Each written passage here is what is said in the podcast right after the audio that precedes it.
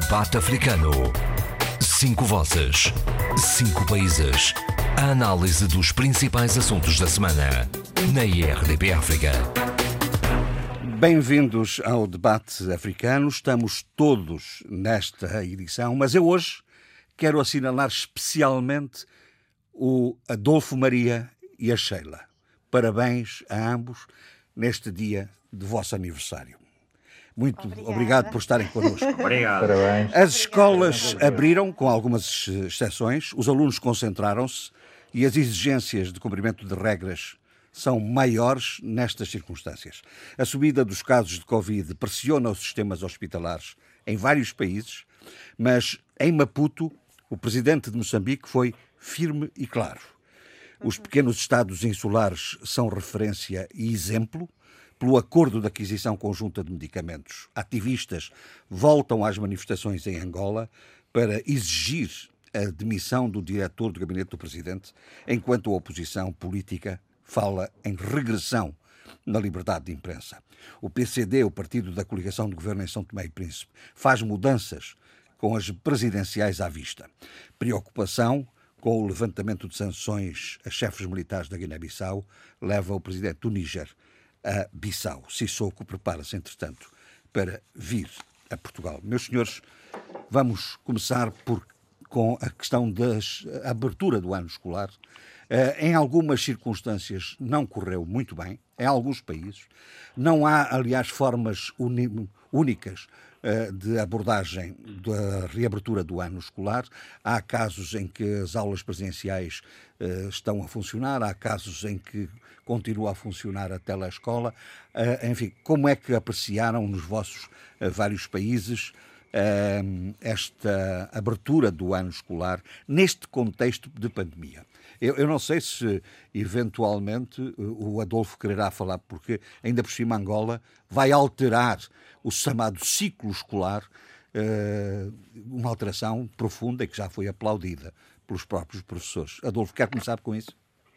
É, quero. É, vamos lá ver. O novo calendário escolar, que foi aprovado em Conselho de Ministros, é, diz que o, o, ensino será administrado de setembro a julho, portanto, de setembro do ano a julho do ano seguinte, e, e, e portanto, esse documento fixa também, o, o, além do período letivo, os momentos solenes, atividades escolares, etc., a avaliação de períodos de interrupção e de férias. É, eu, eu, não compreendi bem, quer dizer, vamos lá ver. Uh, os professores apoiam. Eu uh, vou lembrar uma coisa. Eu, eu, como sou bastante antigo, não é? Eu já vi muitas mudanças no mundo e, é claro, também vi no, nas mudanças dos anos letivos do meu país, não é? e, portanto, no meu tempo, de miúdo em Luanda, uh, o ano escolar ia de, meados de abril a dezembro. É? Isto nos anos 40, 45, vejam já então, não, uhum. 50, bom. E, portanto, isso, porquê? Porque eram nos meses menos quentes ou frescos. Apesar de em Portugal, que era a metrópole colonial, ser diferente. Bom. E as longas férias eram nos meses quentes de janeiro eh, até meados de abril. Ali era praia que se fartava durante três meses e tal. Depois, o período do ano letivo mudou. Essa mudança acabou em, em 1954. Estava a acabar o, o meu sétimo ano, que é o décimo primeiro ano atual, o fim do curso inicial. Vá. Bom, e então, e mudou para começar ao mesmo tempo que na metrópole, eh, chamada metrópole, a metrópole colonial, que era Portugal. Isto porque eh, não, não havia ensino universitário em Angola. E a, e a diferença do período escolar prejudicava os alunos das colónias que queriam seguir o, o, os seus estudos no ensino superior. E acabavam o curso inicial em dezembro, eh, por exemplo, de, de, de, um ano, e só retomavam os estudos em outubro do ano seguinte. Portanto, praticamente era perdido um ano. O período escolar voltou a mudar depois da independência, eh, ficando como era naquele longínquo passado colonial, naquele tempo em que eu era menino e moço. É? Agora, volta a mudar. E volta a mudar retomando o que existia no período colonial mais recente, ou seja, de, de 1954 eh, a 74. E eu pergunto, por que esta mudança? Na, naquela época colonial havia uma razão, não é? A diferença que prejudicava os alunos das colónias, não é? e, porque não havia lá ensino universitário. E havia também, ao mesmo tempo, a vontade do governo de Lisboa uniformizar o ano letivo em todas as colónias portuguesas. Sim, mas, oh Adolfo, eu também me recordo quando andava lá eh, a estudar, quando estava a estudar na, na escola e no liceu, que nós próprios também eh, protestávamos contra o facto de o ciclo escolar não corresponder ao ciclo, eh, digamos, meteorológico e o ciclo. E, e o, o, o, ciclo natural das coisas. pois é isso que eu, que eu ah, bem, mas vocês, você, o, o Jorge é da, daquela época, não é? É muito mais novo que eu, e portanto é daquela época em que realmente é, é, a uniformização mais quente que tinham aulas. Eh, estava, estava uniformizado com o ciclo escolar do, do, de, de, Portugal e, portanto. Sim, mas nessa ocasião já havia menos razões. Porquê? Porque já havia ensino universitário em Angola. No meu tempo, não. E, portanto, essa, eh, essa ainda é justificável por, por causa dessa decalagem, dessa diferença. Mas depois, eh, já vocês, vocês, vós próprios, né, lá, já viam que aquilo não, não, não se coadunava. Uhum. Eu agora não vejo quais são as razões para decretar uh, deste modo sobre o ano letivo. Sim, sim. É, portanto, porque o período escolar vai, vai se passar nos meses mais quentes do ano. Hein? De janeiro é, a abril vão estar. Pois, e as férias serão no, no, no, no Cacimbo. Nos, e nos meses mais frios, julho. Exatamente. Mas era isso, eu, era isso que, que se contestava na altura. Exato. Eu, e, portanto, atenção, resta saber como serão repartidas as férias. Pode ser que por exemplo, as férias grandes não sejam tão grandes e depois as férias num outro período sejam um período maior, não sei. Bom, dito isto, eh, certamente foi pensado, não sei, deve haver razões fortes, mas pronto. Eh, talvez para, também para estar em consonância com as universidades do hemisfério norte, não sei. Bom, eh, entretanto, há problemas, há problemas por, porque denunciados pelo próprio é, presidente do Sinprof, né?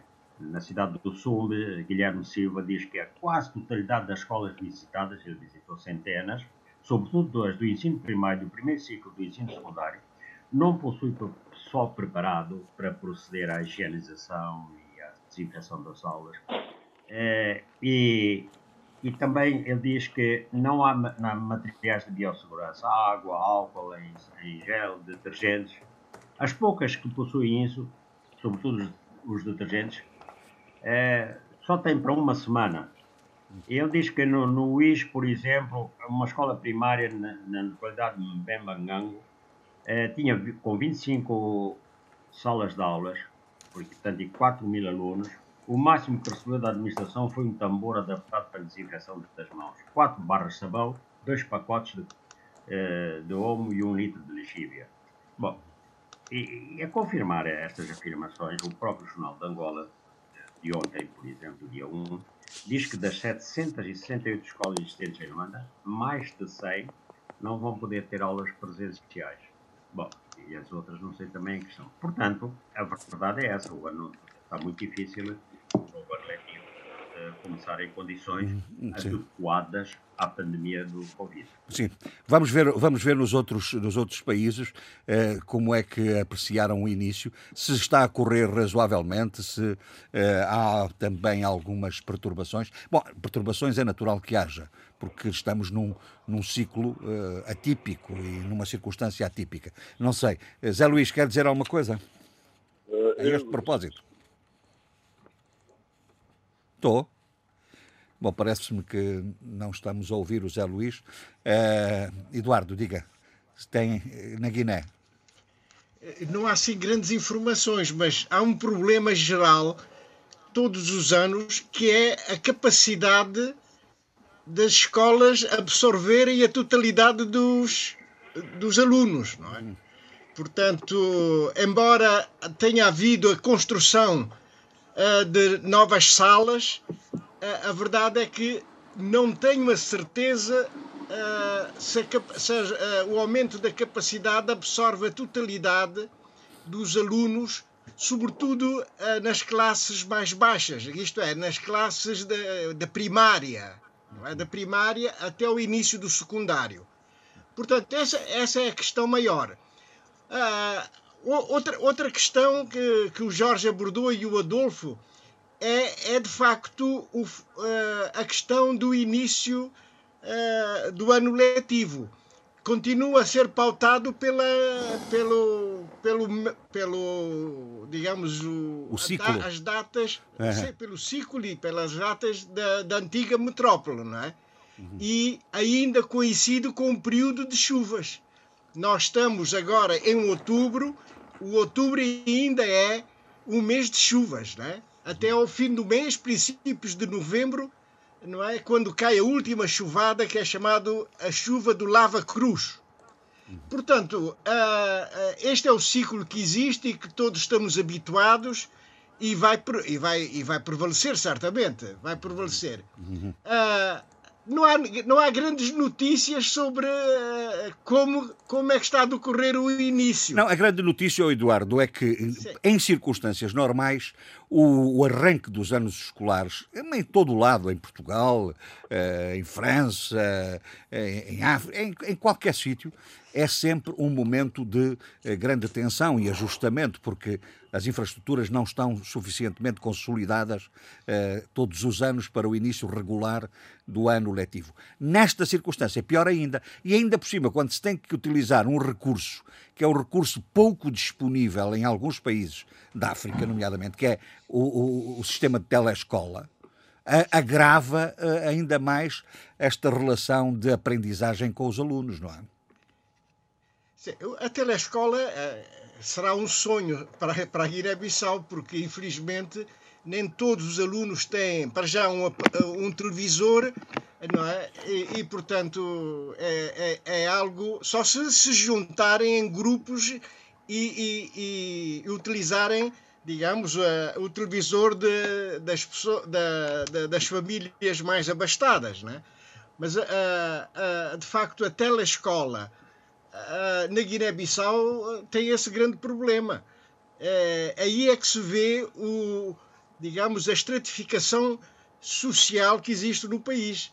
Portanto, há, há famílias que podem dispor de, de, meios que lhe permitam assistir à telescola, e, mas uma parte significativa, nomeadamente, começa por não ter eletricidade, não ter energia, uhum. e e muitas vezes não ter também, evidentemente não ter também a, a televisão que permite assistir à telescola. Isto é, é, o problema da telescola num país como, como a Guiné-Bissau é extremamente complicado porque uh, uh, uh, diferencia as pessoas, os alunos, é? e, e vem ao de cima de facto o grande, a grande estratificação eh, económica e social que o país tem. Muito bem, muito bem. Portanto, eu acho que isto é, é preocupante nessa, nessa... Então, uh, o Zé Luís uh, reapareceu. Uh, diga, diga. Sim. não, portanto, sobre isso é um assunto extremamente importante.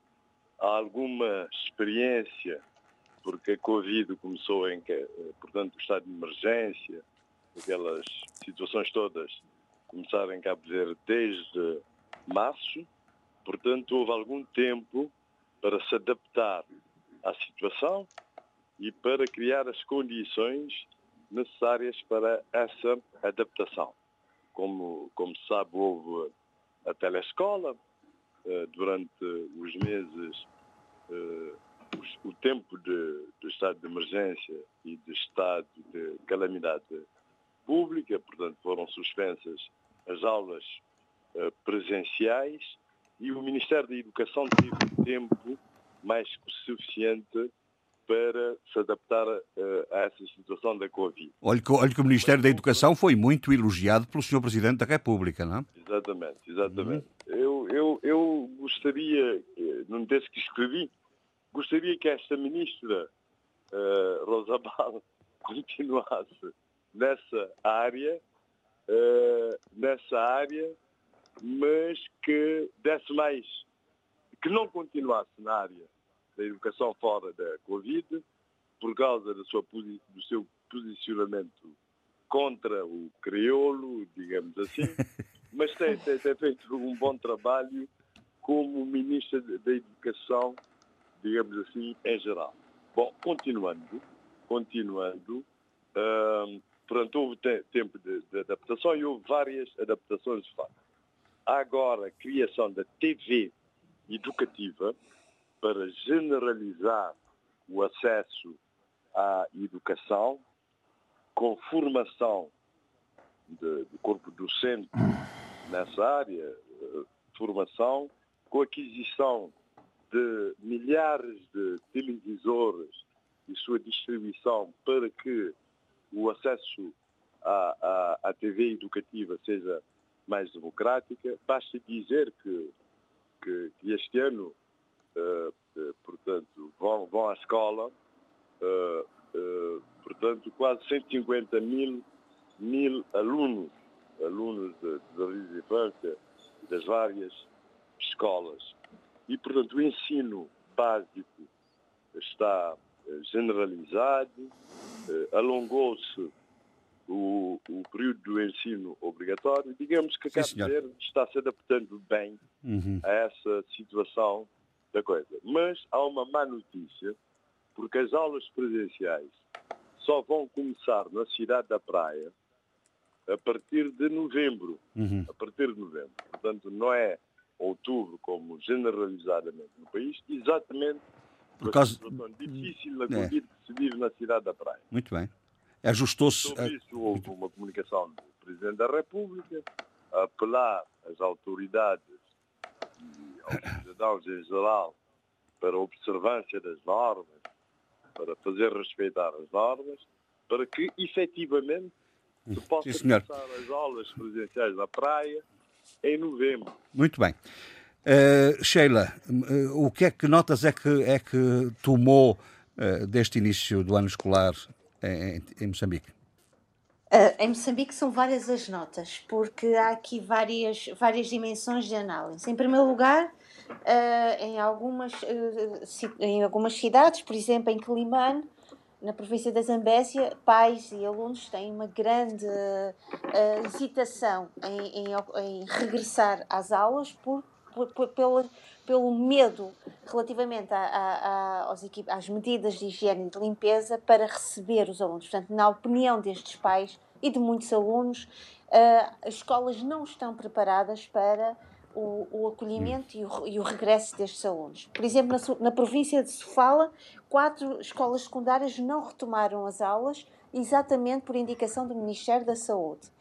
Em Maputo, uh, as aulas uh, regressam para alunos da, da 12 classe, que eu acredito que seja o 12 ano, e há aqui uma situação interessante: é que, uh, relativamente às, aos anos que não exigem exames, uh, há uma possibilidade de aplicar passagem automática. Isto tem trazido muitas, muitas queixas de, relativamente da parte dos pais e eu acho que estas são queixas muito legítimas e válidas, que é passar para os alunos Uh, sem prepará-los para os anos uh, transados, sem prepará-los com conhecimentos e capacidades uh, que possam dar resposta aos desafios uh, da educação será trazer para, os, para, o, para o plano da, da, da, da formação educacional uh, da, da, população mais jovem, uhum. é construir uma população muito vulnerável com fraquezas a, a, todos os níveis e, portanto, acho que se vão acumulando essas fraquezas. se vão não? acumulando. E que Moçambique tem trazido e tem discutido isso muitas vezes, que é uh, o, o, a produção, ou, ou, diria, a leitura de uma democracia, a criação de uma democracia, passa muito pelo, pelo, pelo cuidado com a, sua, com, as suas, com a sua saúde, hum. mas também com a sua educação. E, portanto, estar a, a criar uma, uma população uh, vulnerável, uh, com grandes uh, fraquezas ao nível cognitivo, ao nível da matemática, ao nível do português e outras capacidades, logicamente, a uhum. longo prazo, vamos Sim. encontrar profissionais com um déficit de, de, de de proatividade muito, muito fraco. Sim, há exemplos Portanto, disso. Há, aqui... há, há, muitos exemplos disso. Mas, uh, uh, as passagens administrativas claro, nunca deram bons resultados, não é? Precisamos muito de ir a, a Moçambique Sim, Podemos sim. até trabalhar muito ao nível da experiência da diáspora. Uh, há situações ao nível, por exemplo, eu, conheço situações ao nível aqui da Universidade do Minho, de alunos que vêm de, vá, dos, como se costuma dizer, que eu não gosto deste termo, uh, dos palopes, que vêm muitas vezes com notas elevadíssimas dos seus países e que depois chegam a Portugal e confrontam-se com um sistema que questionam interrogam as capacidades dos alunos. Uhum. E temos casos de situações problemáticas ao nível do foro psiquiátrico e psicológico. E, portanto, é preciso também perceber que muitas vezes é melhor deixar os alunos uh, no seu ano, prepará-los calmamente e com algum cuidado para depois permitir que uh, o, o, esta, esta fluidez ao nível da educação Sim, seja sólida e tranquila. São Tomé e Príncipe, Abílio. São Tomé e Príncipe, parece que está tudo mais ou menos uh, normalizado, mais ou menos controlado também, uh, enfim, na perspectiva de resposta uh, à conjuntura. Até porque uh, já passámos, enfim, isso é um entendimento, a pior fase da Covid, mas, entretanto, teremos que ter, esse é um entendimento, do meu ponto de vista, leviano, entanto teremos que ter eh, as devidas eh, precauções e eu verifiquei que eh, efetivamente essas, essas preocupações eh, eh, acontecem. Houve a preocupação, por exemplo, da obrigatoriedade do uso de utilização de máscaras, de facto deixar de fora quem eh, não os levasse e tentar fazer um segmento no sentido de obter máscaras para, para para os alunos eh, com menos eh, possibilidades de as ter. Ou seja, há aqui também uma espécie de resposta social eh, do próprio setor, ou seja, do Ministério da Educação, no sentido de tornar igual esse, esse regresso. Essa é a primeira nota. A segunda nota, o facto da Ministra da Educação ter-se deslocado à Ilha do Príncipe, para ela própria e, e em loco, juntamente com o Presidente do Governo Regional, fazer o segmento de abertura uh, das aulas uh, naquele território uh, três vezes insular. isto tem uma nota que é, tem significado. Costuma-se dizer ultraperiférico, não é? Sim. Tudo correu, mas aqui neste caso tudo correu conforme pessoas bem educadas, digamos que civilizadas e com algum civismo costuma acontecer quando se encontram. Ou seja, correu cordialmente entre o Ministro da Educação da República e o Presidente do Governo Regional eh, do Príncipe. Aí há qualquer coisa subliminar na sua afirmação. Não, não, não. É está, nota, está a recordar a factos recentes, não? Não, não. A nota de verificação e de alegria por pessoas bem educadas. O que é a regularidade institucional. Saberem estar. Saberem estar e perceberem o que é que é uh, o institucionalismo, o básico do institucionalismo. Isso era importante. Terceira nota, que é a nota que efetivamente preocupa. Eh, isso é notícia na STP Press. Eu não consegui eh, esmiuçar essa notícia, não consegui confirmar a notícia, mas a verdade é que, eh, pela abertura do, do, do, do ano escolar, STP Press, que é uma agência enfim, de notícias oficial do país, eh, faz notícia com o seguinte título: São Tomé e Príncipe retoma as aulas presenciais para mais de 100 mil alunos. Repito, 100 mil alunos. 50% e, da população. E, 50% da população, exatamente, Eduardo Fernandes. Aqui é que está. Toda a gente estuda em São Tomé. O âmago da questão. Aqui é que está o. Não, e é bom que toda a gente estude. É bom que a gente estude, mas uh, esses níveis, uh, a população jovem, os níveis da fertilidade na casa de 4,37, uh, o aumento exponencial da população, como, como, se tem verificado em vários estudos, e a confirmação nesses estudos.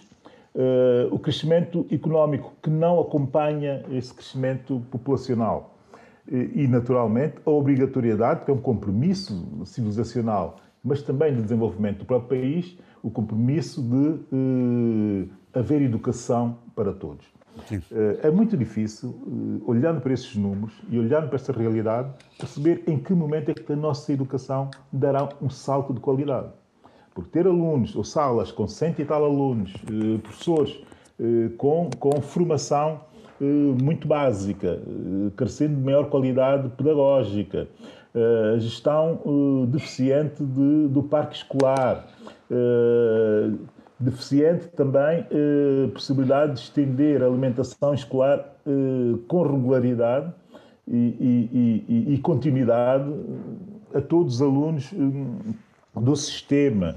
Aqui uma série de questões que ficam muito condicionadas por estes, por estes números tão exponenciais. É aqui que o país deve se concentrar e deve focar-se, uh, sem o mínimo de hesitação, para percebermos o que é que nós, os desafios que nós efetivamente e realmente temos para o futuro. Nós vamos estar, vamos, falar, vamos estando atentos a, a isso. Vamos estando atentos. Notas, que é para, para se compreender uh, o tipo Mas temos que acabar, oh, Abílio, desculpe lá. Mas é rápido, é rápido, Sim. é muito rápido. Uh, eu fui ver os relatórios, os últimos relatórios da, da Unesco, uh, para perceber o que custa ao país cada aluno, ou seja, do ponto de vista referencial, tanto com o PIB per capita como o PIB, enfim, geral, se quisermos, não é? Números de 2014, para o PIB per capita, cada aluno significa quase 12% em termos de custos uh, da educação uh, do governo. Em 2018, uh, a percentagem... Explique lá isso, que eu não estou a perceber. Não estou a perceber. A educação consome 12% do, do orçamento, é? Não, não. Em termos de significado daquilo que é a percentagem, a percent... eu estou a falar do PIB per capita, a percentagem do PIB per capita, ou seja, do, do, do, do rendimento por habitante, o, o, as despesas do governo para a educação, significa pura e simplesmente 12% de, de, de, do PIB per capita como referencial. Quer dizer, estamos a falar de quase 200 e tal euros, digamos, por aluno. Ainda é baixo em termos referenciais, se formos a, enfim, a, a comparar com países eh, com as nossas características, sobretudo com alguns pequenos estados insulares nas Caraíbas e até eh, em África, Cabo Verde, que dobra, Seychelles, que quadruplica, eh, já para não falar as Ilhas Reunião, enfim, que é um território especial francês que quase que é 10 vezes mais. Portanto, nós ainda estamos muito atrás, mas também estamos muito à frente daquilo que é o referencial da África continental. Mas temos que dar saltos qualitativos. Para dar saltos qualitativos, no contexto atual, temos de facto crescer economicamente e fazer um compromisso pela educação para todos, para todos, para todos os São Tomenses e com todos os São Tomenses. Depois, deixar a nota que, em termos de, de, de, de PIB, efetivamente PIB, eh, como nós entendemos o PIB, o PIB geral, eh, aqui sim, é para se perceber a dimensão, estamos na casa dos 5% do PIB, que é o, o, o, que o Estado gasta com a, a educação no seu no seu, no seu todo, e, e quase 14% a 15% no orçamento de Estado, sendo que desses 14% a 15%, enfim, mais de 70% a 80% com gastos com pessoal. É, são esse, é esse tipo de realidade que nós temos que confrontar, Sim, esse tipo de realidade que tem que ser reflexão em momentos destes. Muito bem, nós vamos uh, seguramente acompanhar por mais algum tempo a questão da abertura dos anos escolares, até porque uh, os ajustamentos progressivos uh, dessa, dessa realidade vão, vão, vão impor-se. Uh, eu, antes de passarmos para os países em concreto e para algumas análises de alguns factos relevantes desta, desta semana, eu, quando vinha para aqui hoje de manhã, ouvi a notícia de que o presidente dos Estados Unidos e a sua mulher foram, estão infectados com o, o coronavírus. Uh, e que, como sabem, houve, uh, está programado um segundo debate nas eleições presidenciais uhum. para, para daqui a uns, a uns dias. É, portanto, esta notícia poderá pôr, poderá questionar a possibilidade da realização desse segundo, desse segundo debate. e isto fez-me rememorar aquele, aquele primeiro debate, vocês assistiram a isso? Aquele primeiro debate, e como é que vocês apreciaram uh, a nação mais poderosa do mundo, segundo, uh, aquele debate uh, de grande profundidade e intensidade intelectual? Acho que o Jorge Gonçalves está a ser altamente Já disse tudo. Já disse Acho tudo. Que Jorge Gonçalves está a ser altamente sarcástico. Mas.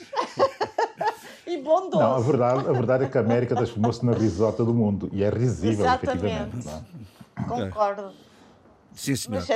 Mas, de qualquer eh, forma, eh, desejamos que, eh, que- que o problema do, do- da, da Covid seja resolvido com o Sr. Presidente. Sim, mas deixa-me dizer, deixa dizer só duas coisas, porque eu vi o debate, aliás, eh, acho que já ah, ah, há pelo menos as últimas eh, oito eleições americanas, eh, que eu me lembro, incluindo naturalmente os debates eh, para as primárias, eh, sobretudo do lado democrata, que é o que me interessa especialmente mais, eh, que acompanham os debates. E eu devo dizer que, como toda a gente, isso é quase que unânime, esse debate foi o pior debate que alguma vez se viu entre eh, Dois líderes, candidatos. eh, americanos, tanto, sim, candidatos, tanto presidenciais como nas primárias. Uhum. Debate de uma pobreza e de uma. Enfim, envergonhou ver muitos momentos daquele debate. Mas, entretanto, há coisas que, são, uh, que foram relevantes. Quer dizer, o facto de se ter colocado sem medo, sobretudo o Joe Biden, ter colocado sem medo a questão racial uh, no debate, quando, enfim, uh, podia pensar que ele não tivesse coragem para o fazer, o facto de ele ainda ter eh, incluído a questão da transição eh, ecológica eh, no debate eh, também eh, pareceu-me eh, bastante interessante e bem, e o facto de ele ter colocado a ideia de que para se governar é preciso ter um plano eh, em termos gerais, e isso pareceu-me eh, também substancialmente bem. Portanto, aqui a questão ideológica, a questão civilizacional e há também a questão, eh, digamos que, de construção de um discurso político. Todos de acordo, é Isto isso? Do lado do Joe Biden. Sim, Eu sim, queria- sim. Isto do lado do Joe Biden. Portanto, havia, também houve coisas interessantes a retirar-se daquele horroroso que Sim, foi foi- aquele debate e que dá nota, de facto, de que estamos aqui perante quase com um requiem eh, por um certo ideal de democracia, que é o ideal da democracia eh, Liberal. eh, americana. Eu Mas eh, deu para ver, deu Sim. para ver com muita pena eh, como eh, o debate político de uma democracia que devia ser exemplar se torna eh, em algo absolutamente banal eh, e horroroso e até eh, vergonhoso. não é? Vamos lá ouvir. Mas é, é, o que eu penso é que é, o candidato democrata é, deixou-se armadilhar é, pelo Trump, não é? E quando ele, é, e, e a momento dado, aquilo que ele devia era resistir às provocações e, e, e focar-se nos temas, é, é, nos temas que, aliás, al- alguns deles, o, o e Foucault, e que levaram, e, por exemplo, o, o Trump eh, a dar apoio aos, aos Proud Boys, aquele, grupo racista e fascista, supremacista, eh, que anda a fazer estragos, não é? E, e contra manifestações. Eh, a verdade é que eh, não teve, digamos, não, não, não mostrou ser aquele animal político, Biden, para eh, dar a volta por cima. E, e em vez de fazer um jogo eh, em que deixava o outro no circo, a fazer piruetas, ele entrou na provocação. E daí o resultado, e daí aquela a classificação geral que foi o pior debate da história dos Estados Unidos. E é isso que vai ficar. Embora houvesse coisas boas, tudo isso desapareceu. E é isso que vai ficar Jorge- na, na mente na mente das pessoas. Sim, Sheila. Jorge Gonçalves, muito brevemente, hum, claro que este é um debate que to- todos nós podemos ter leituras sobre este debate, Ah, mas o Abel disse aqui uma coisa que eu acho que é importante. Neste momento, os Estados Unidos da América não podem mais, e acho que os candidatos, nomeadamente Joe Biden, Biden, peço desculpa, não pode mais ah, distrair-se da questão racial. Neste momento, a questão racial, ou o grande movimento Black Lives Matter, faz parte da campanha dele e tem de fazer parte da campanha dele. Mas já fazia, na- mesmo no pré-debate. Sim, mas eu acho que é uma questão que não pode mais ser colocada a um nível eh, subtil.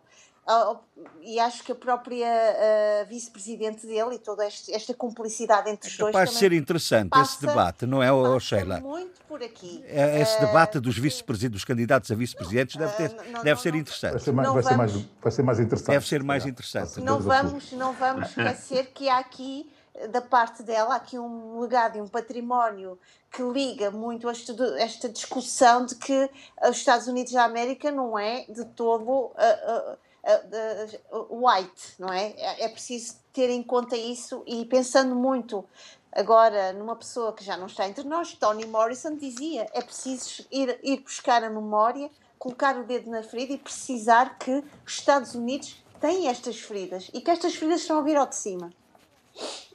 Sim, senhor. Era Estou a só dizer o seguinte. Jorge Gonçalves, e termino já. Sheila, eh, eu tenho que deixar essa nota, que é uma nota, eh, enfim, que é uma nota de responsabilidade e também de responsabilização. Eu sou um liberal e, e- e essa nota é uma nota importantíssima na forma como eu olho a política, até na forma como eu tento projetar algum discurso político e alguma análise a partir do político. Dizer o seguinte, eh, faz agora eh, quatro anos eh, quando foi da tomada do, da- não, do, do- do discurso de vitória eh, do Donald Trump, eh, naquela noite de surpresa, madrugada, em, em Lisboa. Aquela noite pesadelo. Aquela gente. noite pesadelo. Sim, pesadelo.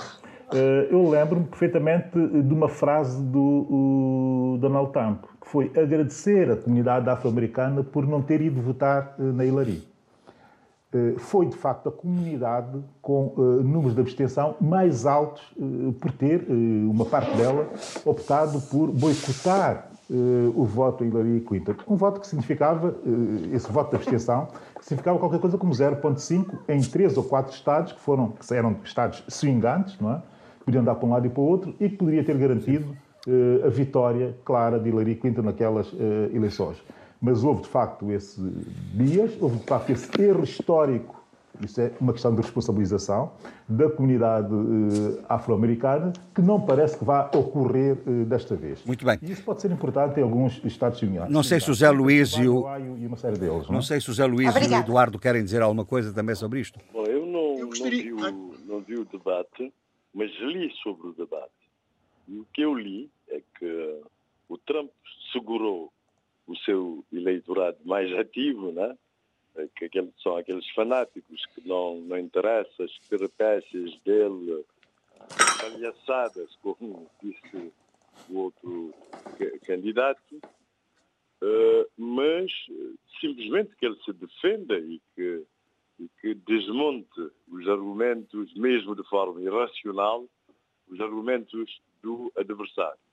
Estou em crer que, de facto, o Joe Biden cai- te- tenha caído eh, na armadilha do, do- do Trump, mas também acho que segurou o seu eleitorado. Sim, sim. Há o eleitorado seguro. Caiu, mas caiu com uma benevolência que eu tenho que aqui que frisar, uma benevolência do sistema e, nomeadamente, da moderação. Sim, porque Eh, dizem Eh, houve ali uma benevolência evidente. Porque nós estamos aqui a falar, É a tentar decifrar, a tentar decifrar eh, o discurso político e, e as propostas políticas, quando este debate não teve nada disso de substancial. Este debate foi um, um caos que- provocado por uma pessoa que não deixava o outro falar, pura e simplesmente. Isso, isso é extremamente importante para o posicionamento futuro dos indecisos, que, pelos vistos, continuaram indecisos, não é? Eh, Porque não houve, queriam dis- distinçar os candidatos pelos programas e não, e não conseguiram. Mas há também um eleitorado certo de Joe Biden, que é o eleitorado mais, mais, mais, mais à esquerda, e ele pode conquistar a direita moderada. Também não, não grama o Trump, na verdade. Eh, isso pode ser decisivo. Acho que ele mantém a vantagem. Né? Sim. Não, não sei se, se vai conseguir segurar eh, totalmente o eleitorado afro-americano. Obviamente que eh, Donald Trump tem se comportado de forma catastrófica em relação a esse eleitorado, eh, com, com- com- com- os casos de assassinatos, de polícias, etc. Mas há um candidato independente afro-americano, né? como é que é? O cantor, como é que se chama? Pois é, Kanye West. Ah, Kanye West. exatamente. Que, portanto, que cantores é com o Abílio. que apoia, sim, ele é que percebe essas coisas, Eh, portanto, que apoia Trump e que quer dividir o eleitorado afro-americano. Segundo o jornal, que agora estou a receber, para ver os argumentos da extrema-direita latino-americana, eh, passaram a mandar-me isso e acho interessante esses argumentos que, que usam, né? Eh, inclusive sobre o caso que está a decorrer em Cabo Verde, Uh, o eleitorado hispano-americano Uhum. uh, portanto, uh, achou que o Trump ganhou o debate, porque eles uh, portanto, têm uma grande percentagem de, de novos empreendedores. Os empreendedores hispano-americanos são, em percentagem, são mais do que a percentagem dos hispano-americanos da população americana, que é de 20 e tal por cento, né? E, e, e, parece que, que pendem mais para o Trump. É? Tanto mais que o Trump nomeou agora, uh, nomeou agora, se não me engano, uma juíza uh, hispano-americana, não? Uh, não. Não, não, não, não. Não, não, para a, ju a juíza do Supremo não, é uma conservadora. O Supremo não, mas, mas nomeou uma série deles para uma série de Não, houve, uma, uma, houve nomeações a rodos para as várias instâncias e os vários níveis da magistratura, da, da, da judicatura americana. Uh, e, e, que, aliás... Estava uma hispano-americana na calha, mas imensos. Mesmo se não quer dizer que no futuro se se Trump morrer e houver algum juiz mais velho que, que faleça, eh, eh, portanto, está na calha. Sim, senhor. Bom, de vamos... maneira, há, há, há, essa discrepância. Bom, o, o, esse tal boletim eh, que, de extrema-direita que estou recebendo utiliza o termo hispano-americano. Não, não utiliza o termo chicanos, eh, como se, como se diz nos Estados Unidos. Sim, senhor. Uh, e por causa da, da, da política anti-imigração do, do, do, Trump, não é? Sim. Vamos... Isso é que isso pode surpreender. Vamos ver o que é que o Eduardo tem a dizer. Eduardo, o, o, o que é que também, uma, uma coisa breve sobre, sobre, apreciação breve sobre esse debate, mas há uma coisa que eu gostava de vos lançar, que é isto. É, é, é, o debate eh, não tendo fundamentalmente, não tendo sido sustentado numa, numa perspectiva programática de, de, ambos os candidatos, foi mais do ponto de vista da agressividade ou não agressividade pessoal e, e, e retórica, mas teve ali um momento, eh, teve um, um digamos, uma, uma linha de base eh, permanente, que foi a tentativa de Trump de encostar sistematicamente o, o, o candidato Joe Biden à, à, esquerda, à extrema esquerda, como a, a, a, retomando o velho discurso anti eh, eh, que foi, foi muito típico nos Estados Unidos no passado, eh, da, da hostilidade anti-comunista e, e antissocialista. É, é, qualquer, qualquer live de socialismo é tido como anticomunista, não é? Mas esse, esse, esse fantasma do anticomunismo voltou outra vez. de progressivismo. Exato. Eduardo, desculpe. Não, eu não diria socialismo, eu diria qualquer social-democrata é considerado pelo Trump como um homem de esquerda. Um homem perigoso. Sim. É perigoso. Mas isto é, é a retoma da própria história dos Estados Unidos, não é? Quem não se lembra uh, dos anos 40 Uh, e, do macartismo, do macartismo. Macartismo, exatamente, uhum. exatamente. Portanto, parece-me que a história repete-se. Uhum. Repete ou seja, se não houver segundo debate, nós até ficamos satisfeitos ou não? Eu acho que não. sim, mas tem, temos não, falado muito, muito fala-se muito no debate, mas uh, há uma figura central no debate que eu considero, uh, considero que tem algumas culpas, não é? é que é o moderador. Ai, o moderador. Sem dúvida, concordo, concordo. Sim. Concordo. O moderador, Fox, não. Isso, já tinha dito isso. Dizem que ele. O, o Trump. O, moder, o moderador tem, tem a capacidade de fazer, de inverter, de inverter a situação, quer dizer, de, de, de melhorar o debate não é? Provo provocando, dando dicas, eh, eh, incentivando que os candidatos eh, caminhem para, um, para, para, para não, domínios... O Trump é impossível. Isso também é verdade, oh, Adolfo. O Trump é impossível. É, é, seria, seria possível no quadro de um, enfim, de uma normalidade, mas ali é de, de facto... gente normal, não é? é. o Trump é fascista. Eu, eu, Pronto. O, o Trump não admite, é fascista. O Adolfo Maria tem razão. É impossível. É fascista, mais nada. Mesmo, e, é, e, é, e é efetivamente um fascista. E no debate isso ficou claro. Proto-fascista. Tudo. Proto, pá, é, melhor, melhor ainda, proto, melhor ainda. Melhor Sim, ainda. também pode ser proto, mas é fascista. A grande preocupação, E eu não ia falar sobre representa. enfim, eh, porque acho que é uma perda, uma tanta perda de. Não é perda de tempo, mas enfim, custa-me falar sobre alguém com aquela. com aquele. enfim, com, com, com essa, com essa abordagem ao político.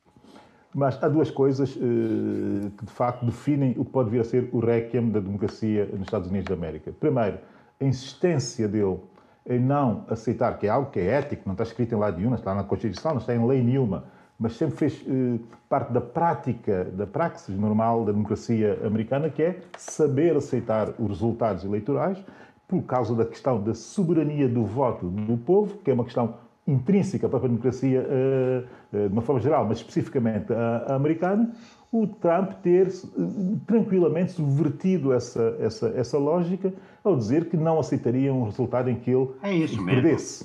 E minando todas as instituições, incluindo uma instituição que é quase sagrada, como uma instituição enfim, que gera a as votações em diversos Estados, sobretudo a federal, que gera as votações nos Estados todos. Depois, a outra coisa que é essa espécie de insinuação, mais do que insinuação, eh, provocação eh, ou estímulo à violência caso uh, perca as eleições, ou seja, estímulo a- a- a um conflito pós-eleitoral e um conflito que pode ser armado, daí ele ter ido buscar aquele bando de eh, delinquentes que fazem parte isso. daquele grupo de, de- de rapazes, não é? Eh, Ter apelado, quase que insinuando, que deveriam tomar uma posição caso ele perdesse eh, as eleições. É curioso porque eu, eh, Eh, Isto é que é eu ouvi ontem- na, política americana É e esse- nunca presenciado por ninguém. não é? A esse propósito, eu ouvi ontem um conceito eh, aplicado por alguém na- nos debates de, de um, de um dos canais de televisão eh, de que eh, Trump estaria a alimentar a chamada guerra eh, fria civil. Eh, no pós Sim, sim, no sim. pós no pós eleições bom meus senhores vamos Não, ver vamos só- ver só vai ser interessante está o, correto. o É debate sobre a o vice-presidência fascismo. Mostra só, repara uma coisa, ele quer se perpetuar no poder, ele faz recurso a tudo, né? à mentira Uhum. e, a, e a- a bandos armados, como esses Proud Boys. Portanto, isto não- já não é protofascismo, é já fascismo. Também o Hitler foi- che- chegou através de eleições, mas depois foi o que foi. Bom, Muito bem. eh, eh, havendo ou não havendo, segundo o debate entre os candidatos à presidência, vai ser interessante assistirmos ao debate dos vice-presidentes e vamos ver como é que ele vai correr. Porque, porque a, a postura da Kamala Harris não me parece ser na mesma linha da postura de Joe Biden. É mais interveniente, eh, embora educada, Combativa. mas mais combativa, Combativa. mais assertiva, menos, eh, menos tolerante eh, face Por isso é que se diz, Jorge Gonçalves, que o Joe Biden devia considerar-se como um presidente de transição que, que vai, que almeja somente um mandato para depois preparar a eleição como presidente da, da sua vice-presidente. Uhum. Não, É não, mais se, certo. é- é- não se sabe se não Até será por esse causa, o, o Não, projeto. por causa da idade. da natureza também. É, Fala-se muito na idade, mas olha que o, o- o- Trump não é muito mais novo do que Não o, vai para novo, exatamente. não é muito mais novo do que o Joe Biden. Mandato. Ah, Novo sou eu. Mandato. Exatamente. Enquanto que o Joe Biden ia começar o primeiro, Exato. quando estivesse no segundo mandato, teria 98 anos. Sim, sim, sim. Bom, meus senhores, O candidato na Costa do Marfim tem 84 anos, ou 88, não é? Bom, de- de- deixa lá de falar dessas décadas. A Bom, terreno. meus senhores, vamos, vamos transitar para alguns temas eh, relevantes e vamos abordá-los com alguma. eh, com, com, alguma, com algum rigor, eh, eh, até para, pela gestão do nosso tempo. Guiné-Bissau, Eduardo, celebrações da independência, uma visita curta eh, do presidente do Níger, e, a questão fundamental que se percebeu é que a preocupação é que haja o levantamento das sanções aplicadas aos militares pelas Nações Unidas. E, e o presidente do Níger é, nesta altura, o presidente em exercício do Conselho de Segurança, segundo creio. Exatamente.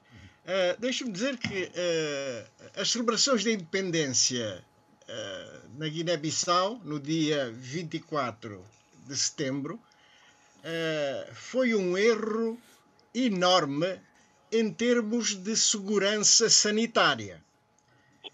Juntar no Estádio Nacional mais de 15 mil pessoas eh, portanto, ocuparam não só as bancadas, mas também o relvado, uh, uh, em plena pandemia, é algo que não, que não lembra a ninguém com, com alguma consciência da situação sanitária que estamos a viver.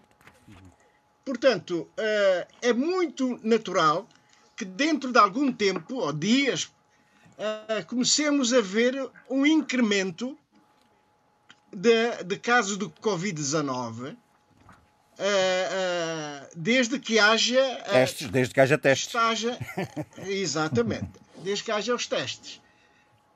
e se não houver, é bom seguirmos de perto a taxa de mortalidade e de morbilidade na Guiné-Bissau.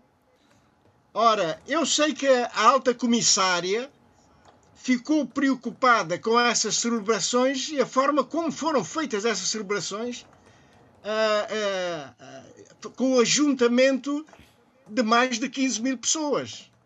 Portanto, isso, em, data, em, em, em períodos como este de pandemia, mesmo as celebrações importantes para, para, para a Guiné-Bissau, como é a data da independência, a verdade é que deviam ter tido outro formato de maneira a, a que se comemorasse, mas que ao mesmo tempo se preservasse a saúde pública.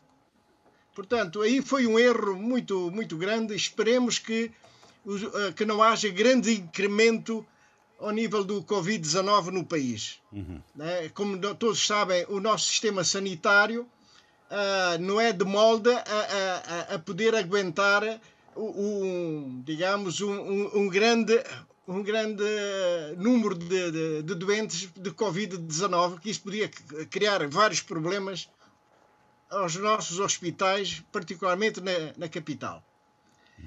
Mas permita-me que eu diga que uh, as declarações do presidente do Níger, que esteve na Guiné-Bissau apenas 5 horas, foi uma, uma visita curtíssima. Curtíssima, 5 horas, mas uh, lá foi prometendo a, a, sua intervenção para a questão do levantamento das sanções aos militares. Eu penso que, digamos que a intervenção de, de um presidente, ainda que em exercício de altas funções no continente africano, não são suficientes para que as Nações Unidas possam tomar uh, de ânimo leve esse levantamento de sanções. Eu julgo que para o levantamento das sanções é preciso que haja uh, um, um, um, um, movimento interno dentro da Guiné ao mais alto uh, nível de responsabilidades para dar garantias ao Conselho de Segurança e, e particularmente à Comissão de Sanções, de que os militares são uma, verdadeiras forças republicanas e que não, está, que, que não porão em, ca, em causa a, a, estabilidade no país, para darem as garantias, não é? Hum. A partir daí, não vejo razão para que não sejam levantadas as sanções que já duram há oito anos. E, portanto, julgo que uh, cabe às Forças Armadas da Guiné-Bissau, às FARP, às FARP que, uh, pelo seu comportamento, pela, pela sua postura republicana, dê sinais claros que uh, é, são, de facto, forças confiáveis e, mais uma vez, republicanas. Uhum. Mas, mas, Sobre essa matéria mas a verdade, oh, Eduardo, é que este tema parece ser um tema uh, que preocupa muito as autoridades políticas na Guiné-Bissau. Eu, eu, nós temos assistido a, a, várias intervenções públicas, exatamente referindo, referindo a, a, questão do levantamento da, das sanções. Mas também é verdade que pela primeira vez se começa a, a pressentir de que há a ideia de, de, de esclarecimento de esclarecimento da posição relativa institucional do, do, das Forças Armadas no processo político. É, é, é, aquela ideia sistemática de que as Forças Armadas não intervêm, não, não intervieram, não houve golpes de Estado, não houve movimentações militares eh, públicas, não é? Essa ideia é eh, o discurso para indiciar uma alteração da situação e justificar o levantamento, não é? Não, as sanções não deviam ser só para os militares, mas deviam ser sanções para, para a, a, aqueles que. Instrumentalizaram iniciam, os militares. Exato, e mobilizam os, os, militares para fins eh, que todos nós conhecemos. Portanto, é, é, são os civis e, e, e, e as altas figuras do Estado que muitas vezes se encostam às Forças Armadas esses é que devem ser sancionados. Eu penso que devem ser sancionados. E não apenas, digamos, a, a, a, a mano militar, não é? Uhum.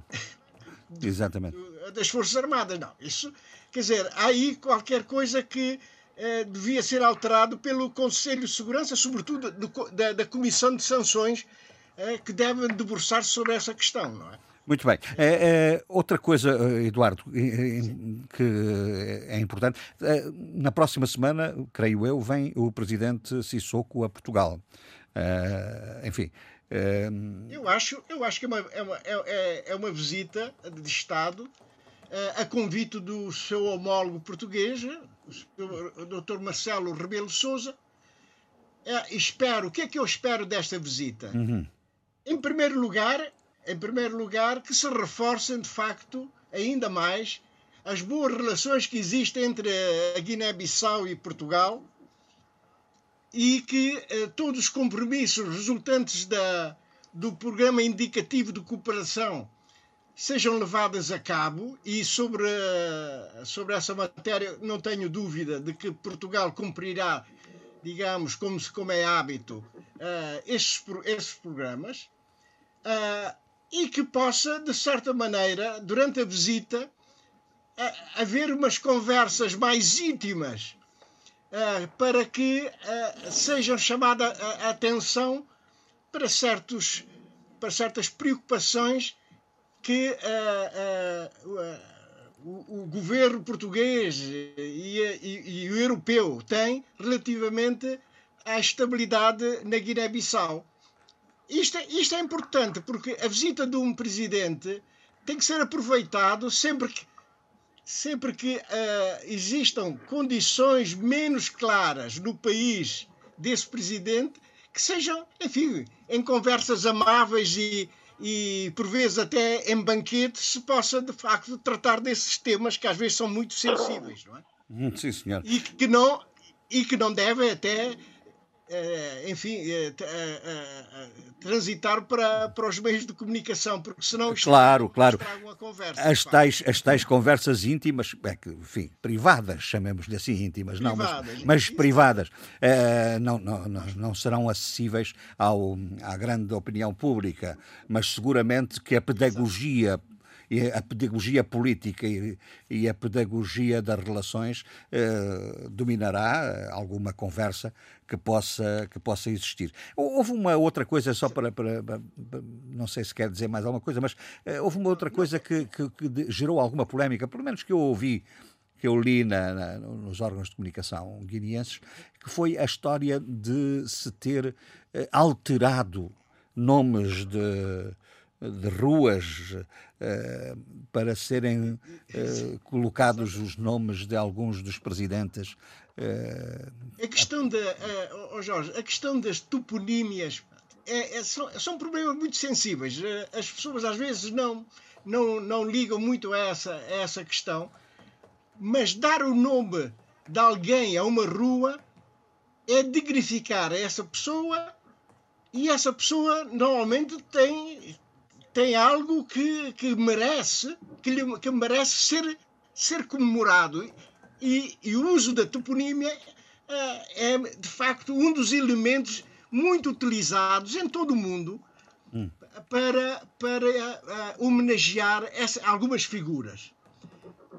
As, as duas ruas que foram rebatizadas com os nomes do presidente Macky Sall do Senegal e Mohamed Buhari da Nigéria eram ruas que, uh, que tinham os nomes de antigos combatentes, homem, uh, homens que, que deram grande parte da sua juventude à luta de libertação nacional, são considerados heróis nacionais e não se percebe como é que se retira o nome de dois, de dois ex-combatentes e heróis nacionais para atribuir ao presidente do Senegal e da Nigéria. Não, não, é que não faz sentido alô, nenhum. Alô, alô? Sim, Zé Luís, só um momento. ah, estou a ouvir. É. Pois é, que o meu caro amigo parece um telefonista. Tenha calma. Já, já aí vamos, já aí vamos. Já não me ouvi. Já não, ouvimos. Estamos a ouvir bem. Eh, Eduardo, desculpa. Portanto, não faz mal. Uh, a questão de, de, de, dessa alteração do, do nome das ruas é, é, extremamente grave. Extremamente grave e dá, e dá um mau sinal. Uh, uma delas é que a, a, nossa história, a história guineense, não, não conta para nada. O que interessa é, é, é, é, dar, é homenagearmos os amigalhaços. Os amigalhaços. Isso é que é importante. Portanto, isso é banalização da política. É, isto pode ser considerado a baixa política. Portanto, não se pode retirar o nome a duas ruas não é? que, que, que homenageia, homenageiam antigos combatentes e heróis nacionais para serem dados a dois presidentes africanos. E para isso existem tantas ruas sem nome na, em Bissau que podiam ser escolhidos qualquer dessas ruas. Uhum. Não criariam problemas nenhum. Sim, senhor. O Zé Luís está danadinho para, para intervir. Diga lá. Eu, nesse aspecto, eh, gosto muito eh, de, de não ser tão africano. Eh, vou, vou explicar porquê. Porque é África, há o hábito que vem da tradição. A África, estou a falar da África continental porque eu estou na África insular, né? Sou africano insular. Na África continental há essa, esse hábito de homenagear uh, uh, personalidades vivas, isso é muito importante, personalidades vivas, com louvações, cânticos de louvor, nomes de rua e etc. E eu assisti a isso uma vez que visitei o Senegal em relação ao presidente Diouf. Em Angola e Moçambique havia, as notas tinham o rosto de Agostinho Neto, que na minha opinião pode justificar, já que é considerado o pai fundador da República Popular de Angola, mas também de Eduardo Santos, infelizmente retirou-se e em Moçambique também havia o rosto, além de Mondlane, também de Samora Machel. E em vários países africanos, nos Camarões e etc. Em Cabo Verde isso ficou, uh, ficou nos cânticos uh, do Chinação, do Batuco, e que depois é muito utilizado nas campanhas eleitorais, porque há muitos cânticos de louvor a pessoas presentes e vivas, é? como aqueles, aqueles poemas hipopeicos para Sundiata Keita, Samori, etc., mas que são heróis uh, do passado, imperiais, etc. Eu acho isso inadmissível, essa história de homenagear dessa forma uh, pessoas vivas. As pessoas uh, têm que ser impolutas do ponto, do ponto de vista da sua biografia e só, só se sabe que são completamente impolutas depois de falecidas. Enquanto só vivas podem cometer muitas. Zé Luís, mas os, os casos que citou. E, o único caso que aconteceu em Cabo Verde é um caso triste, porque o melhor, melhor Cabo Verdeano, o melhor futebolista Cabo Verde de todos os tempos, que é o Luís Bastos, deu-se-lhe o nome do Estado da Várzea, não do Estado, não o atual Estado Nacional, mas do, do Estado da Várzea, em vida. Entretanto, ele teve, cometeu um pecadilho, uh, na verdade, não, não, não, não, um crime de honra e tal, não sei o que, foi preso e retiraram-lhe o nome do, do estádio. E agora, felizmente, já morto, repuseram o nome hum. ao Estado da Várzea. Mas eu até, no caso de Luís Bastos, apesar desse pequeno pecadilho levado por outras motivações amorosas, digamos assim, né? Uh, ele merece ter o nome do Estádio Nacional, porque é o melhor futbolista de todos os tempos. Já percebemos. Oh, José Luís, mas uh, os, os exemplos que citou não são enquadráveis naquilo que o Eduardo estava a referenciar. Não, uma não, coi... não porque uma coisa é uma coisa é o país homenagear os seus e outra coisa é homenagear os terceiros. Não? Porque essas pessoas, o Maquissaro é, é um presidente em exercício.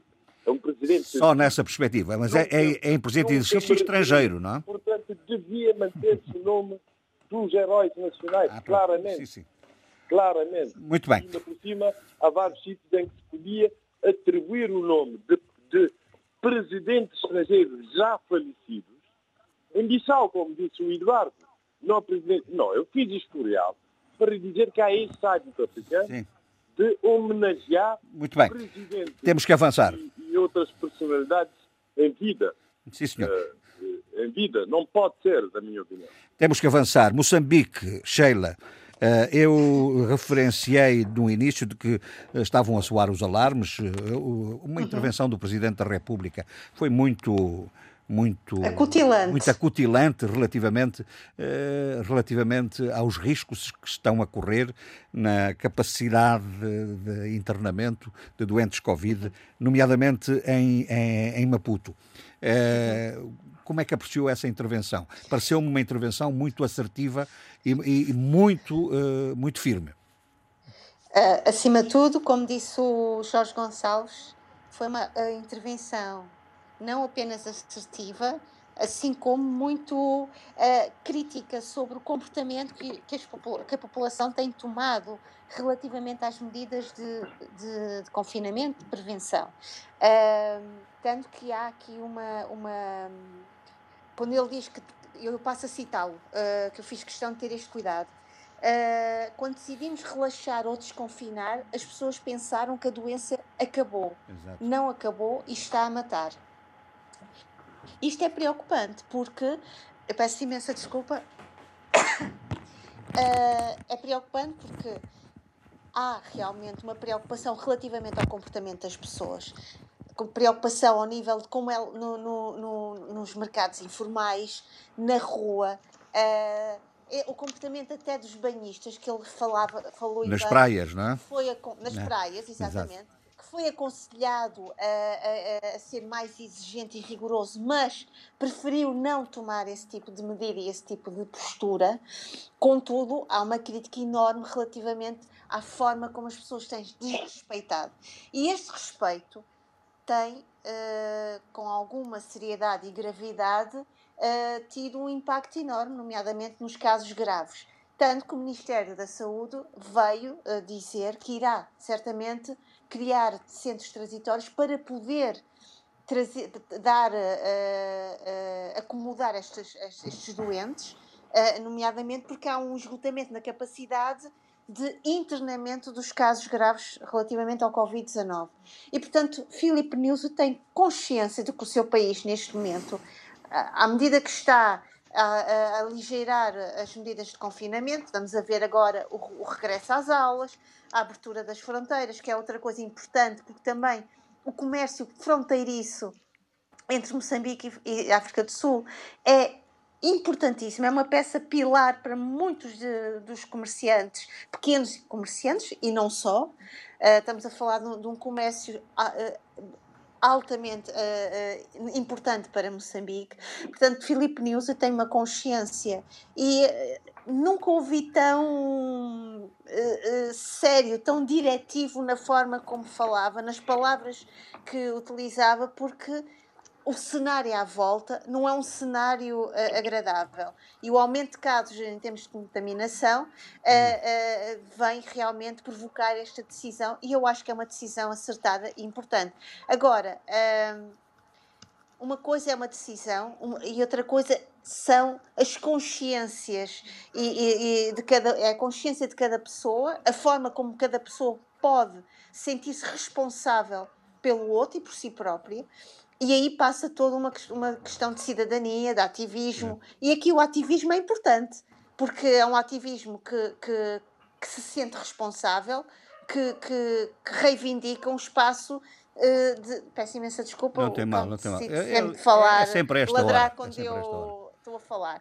É. Uh, portanto, aqui o ativismo não, não é no sentido, uh, vá, do curro de que nós temos, estamos habituados, é um ativismo no sentido da responsabilidade do cidadão. Claro. Do cidadão atuar em, em prol de si e da sua comunidade. É curioso, é curioso, Sheila, porque essa preocupação de colocar o problema do, do combate à Covid noutro patamar, que não apenas no domínio da capacidade dos sistemas de saúde e da ação médica e de acompanhamento da doença, mas colocá-la ao nível da responsabilidade cívica, tam, também, também uh, foi evidente no discurso do presidente de Cabo Verde, Jorge Carlos Fonseca, uh, exatamente uh, no sentido de apelar a, a, a auto, autocontenção dos comportamentos individuais como forma de combater a difusão da, da doença. Não é? Isto porque, isto, deixa-me só, deixa só dizer uma coisa, Luís.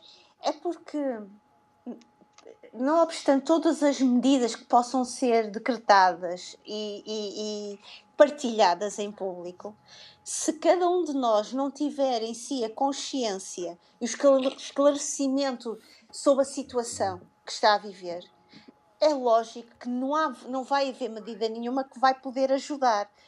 Depois podemos cair numa situação grave e extrema que é do poder, eh, do poder eh, em termos de, eh, de provocar uma obediência civil e de uma vigilância altamente. Policiada, e isso nós temos visto. Eu, por acaso, tenho um, recentemente vi um trabalho sobre esta questão do Covid e da vigilância uh, em, em, Angola. E, e depois pode o aproveitamento desta situação pode tornar-se extremamente negativo. Sim, senhor. Uh, diga, Zé Luís, uh, sim, queria sim, dizer sim. alguma coisa, mas rápido, por favor. Não, não, não. quer dizer, nisso de, da Covid e sintetizando a intervenção do Presidente da República, que conseguiu algumas vitórias eh, nestes últimos tempos, primeiro conseguiu que o governo submetesse à Assembleia as restrições de direitos, eh, portanto, por lei, né? não por resolução como queria o governo.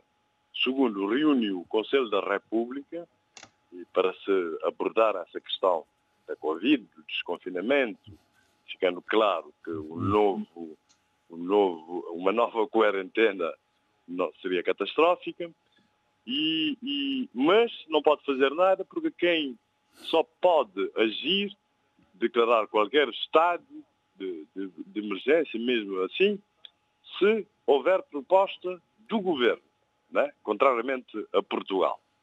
E terceiro, eu acho que, sintetizando, acho que nisso da Covid-19 temos que conjugar duas coisas, dois, duas posturas uma postura egoísta de preservar-se a si próprio, né? a sua saúde, mas com amor ao próximo, né? o que parece contraditório, mas não é. Né? Né? O preceito cristão do amor ao próximo e o egoísmo típico desses nossos tempos idónicos Sim, senhor. Ególatras, é? Muito bem, foi, foi, uma, eh, foi assinalada essa intervenção do Presidente Jorge Carlos Fonseca. Eu, eu volto à Sheila num instante, porque eh, eh, acho que valia a pena eh, referenciarmos a situação da, da da, da, da, situação no, em, em, Cabo Delgado, eh, Cabo Delgado. E, e, e, principalmente de, uma, de um alerta, que é um alerta importante do ponto de vista político, do, do ex-presidente Joaquim Chissano, sobre um, a questão da intervenção militar estrangeira. Como se sabe, Moçambique solicitou ajuda ao Zimbábue, enfim, as, e, e, até ao, à União Europeia, no sentido de treinar e dar assessoria uhum. técnica, mas o presidente Chissano lançou alguns alertas que convinha, convinha refletir neles, não é? É, é muito interessante o que o Jorge Gonçalves está a dizer, porque Joaquim Chissano tem realmente uma, uma experiência de terreno, uma experiência de vida política, diplomática. Há pouco, ouvindo o Adolfo, como ele dizia, já não, sou, eu já não vou para jovem em, em, muitas das minhas experiências, já cá ando há muito tempo. Uhum. E Joaquim Chissano é realmente um conselheiro e uma espécie de pessoa que vale a pena escutar. E nesta, situa e nesta situação destes pedidos vários de apoio logístico e não só a, a, a, ao estrangeiro, uh, Joaquim Chissano alerta para o seguinte: que era preciso também dar maior capacidade e um reconhecimento às próprias forças que às nossas moçambicanas que combatem os terroristas e ter também algum cuidado sobre o tipo de intervenção exterior. Porque muitas vezes as pessoas que vêm de fora ou que vêm mesmo com este know-how uh, que até pode ser excelente, extremamente bem calibrado e articulado, muitas vezes não se articulam com o conhecimento do terreno e local. E aqui acho que era importante dizer isto, porque há um estudo do. do e agora está-me a falhar a minha memória. Uh, de, um, de, uma, de uma instituição académica e de investigação em Moçambique, e eu peço imensa desculpa, Sim. sobre a questão dos rostos da, dos terroristas em Cabo Delgado.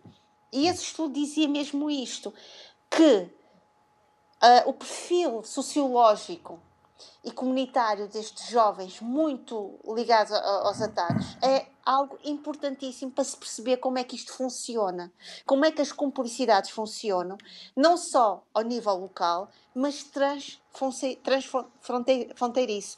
E, portanto, muias vezes, toda esta imigração de conhecimentos que até podem ser extremamente avançados têm de ter em questão uh, uh, as idiosincrasias locais, comunitárias, perceber as, as, uh, os cenários de contextos, porque senão é como bater a, porta, a porta, na porta falsa. Não sei se Muito bem. Na, está, na é, está, está, bem, uma, está bem referenciado os alertas. Foi uma intervenção importante da parte do, do Muito bem. São Tomé e Príncipe, um superintendente na Polícia Judiciária e o PCD, que é um dos partidos que integra o atual governo, mudou Uh, está a fazer mudanças e admite-se que na, a questão essencial seja a possibilidade de uma candidatura presidencial. Uh, o, o, o Abílio quer falar sobre isto? Parece-me que o Abílio não está, é? Uh, sobre o PCD, ah. muito rapidamente. Sim? Sim, sim, faz favor. Dizer, dizer que, dizer que uma vez mais o partido desilude. O que é efetivamente uma pena, porque é um partido que eu, desde que estou aqui no debate africano, insisto nessa tecla, que é um partido absolutamente essencial e estruturante para a democracia e até para a possibilidade de desenvolvimento, possibilidades de desenvolvimento do, do país. O PCD tem essa obrigação e esse dever histórico de se fazer um partido muito melhor do que aquilo que tem sido, do que aquilo que é e do que aquilo que promete ser eh, no futuro. E isso não tem nada a ver com a figura do novo presidente do PCD, do recém-eleito presidente do PCD, que é eh, uma figura que merece todo o respeito, aliás, até porque me é próximo de eh, certa forma, mas de facto, o discurso dele marca o que é o PCD, que era um discurso virado para dentro, um discurso favorável, a transição, a transição, que era o momento eleitoral que se vai viver eh, proximamente, e não há mais discurso político nenhum, nem sequer há um discurso eventualmente de inspiração ideológica ou de soluções para o futuro do país, isso não existe de momento, ele próprio diz. A preocupação primeira e fundamental é a organização interna. É a organização interna. Sim. sobretudo a organização interna e preparar o partido para as eleições. Muito bem. Essa, essa, essa é a questão fundamental. E? Para preparar o apoio à candidatura do, daquele que é hoje, uh, e talvez por isso também o, problema de profundidade que o PCD tem, que é o dono do partido, que é uh, o presidente da Assembleia dono. Nacional, Delfim Dono. relativamente... desculpa? Dono. o, o não percebi, dono do partido? Bom, parece-me que... Digo dono do partido, quer dizer, é quem efetivamente detém, eh, detém uma influência uh, insanável dentro do próprio partido, quer dizer, uma espécie de partido unipessoal, Sim, como é também a DI, de certa forma, com, uh, com o Patrício Trovoada. Contudo, no caso da DI, nós até tivemos uh, e vimos eh, rebeldia de proeminentes figuras do partido a propor eh, alternativas à liderança. Sim, senhor. No PCD nem sequer isso, isso, nem sequer isso existe, nem sequer essa possibilidade existe. Portanto, o problema é ainda mais complicado isto também, enfim, dá nota e explica... Bom, eu creio, eh, eu creio que, o, o Abílio, desculpe, eu creio que você alterou eu creio que o Abílio alterou uh, o modo como estava ligado a nós e está isto muito desregulado porque não está a, a ouvir-nos convenientemente. Eu estou a ouvir bem. Uh, está, mas com um delay absoluto. Deve ter mudado agora, o seu sistema. Bom, vamos falar sobre a questão do, do superintendente na Polícia Judiciária ou não? Sim, vamos falar sobre isso. Esse é o tema uh, realmente principal da semana. Mas temos, temos de ser rápidos. Nós estamos perante uh, o novo, o novo, o novo coordenador da Polícia Judiciária. Não podemos falar, não posso falar do, do, do superintendente uh, Aurito Vera Cruz, sem falar, naturalmente, da situação de suspensão de quem lhe antecedeu. E é preciso compreender que, passado quase um mês sobre toda, uh, todo o despolutar da crise, que, que, é despolutada, de facto, a partir uh, dessa tensão entre a Polícia Judiciária, a anterior coordenadora, e uh, a Procuradoria-Geral da República, na figura do seu procurador, faz um mês e só agora é que sabemos, só agora é que, que houve eu peço imensa desculpa, mas nós não temos condições para ouvir o Abílio Neto nestas condições. É... Da uh, coordenadora, uh, da anterior coordenadora. Isso tem que. Vá, faz favor, Abílio. Tarde, também estou aqui a ouvir o, o, o se houver tempo, e depois, se houver tempo, o regresso a, para terminar essa intervenção. Pode ser assim? Não, eu acho bem, porque convinha eventualmente regressar ao modo como estava a funcionar anteriormente. Angola, uh, uh, Adolfo. Uh, importante, talvez, uma, em Angola, o renascimento dos ativismos políticos. há manifestações que se preparam para amanhã, sábado, em pretendendo que eh, haja eh, o afastamento do diretor de gabinete do Presidente da República. Isto eh, ao mesmo tempo que a oposição fala em, em, digamos, regressão na liberdade de imprensa. Quer comentar isto, não? Sim, claro que quero. É, vamos lá ver. O, o, ativismo, neste momento, é, é bastante inorgânico. É, e por enquanto, tímido. Quer dizer, é, é, é muito forte ao nível de, de, de, dos, das pessoas, dos ativistas, mas no terreno a correspondência da população é, é fraca, quer dizer, uh, juntam poucos, uh, poucos manifestantes. No entanto, isto não quer dizer que não haja um descontentamento generalizado uh, em largos setores da população, porque a situação é difícil, porque o combate à, à corrupção é, é, percebido de maneiras diferentes, uh, tanto mais que aparecem notícias sobre indivíduos que fazem parte do aparelho governamental e do, do executivo. Bom, de maneira que é, pronto, neste momento, os ativistas procuram todos os pretextos para realmente mobilizar e para fazer crescer os seus apoiados. No que respeita à, digamos, à oposição eh, organizada em partidos, a UNITA continua a ser a mais coerente, quer na ação, quer na organização. Quer... E então, eh, numa conferência de imprensa eh, sobre o Estado Democrático em Angola, 28 anos após as primeiras eleições gerais, a segunda vice-presidente do grupo parlamentar do, do, da UNITA, Navita Ngolo, Uh, diz, uh, lembrou que vários órgãos privados, como a Global FM, uh, FM, a Palanca TV, a TV Zimbo, a Rádio Mais e o Jornal do País, foram confiscados em agosto pelo Serviço Nacional de Recuperação dos Ativos da Procuradoria-Geral da República e foram entregues ao Ministério das Telecomunicações, Tecnologia e Comunicação Social. Ora, diz ela, quando o Estado conta, e quando os, esses, esses órgãos eram detidos pelo Jornal eh, Leopoldino Fragoso Nascimento, Dino, e por Manuel Rabelais, antigo Ministro da Comunicação Social. Eh, eh, quando o Estado controla toda a imprensa, disse a oradora, não abraça de facto o Estado Democrático de Direito. E em relação ao confisco, se por um lado houve ilicitude da forma como foram constituídos esses órgãos, também é necessário que haja órgãos plurais que não dependam do Estado. E, portanto, ela propõe e eu acho bem, que é, é, não fiquem na posse do Estado e que eh, voltem a ser privatizados, agora num outro, com outros uh, pressupostos, é evidente.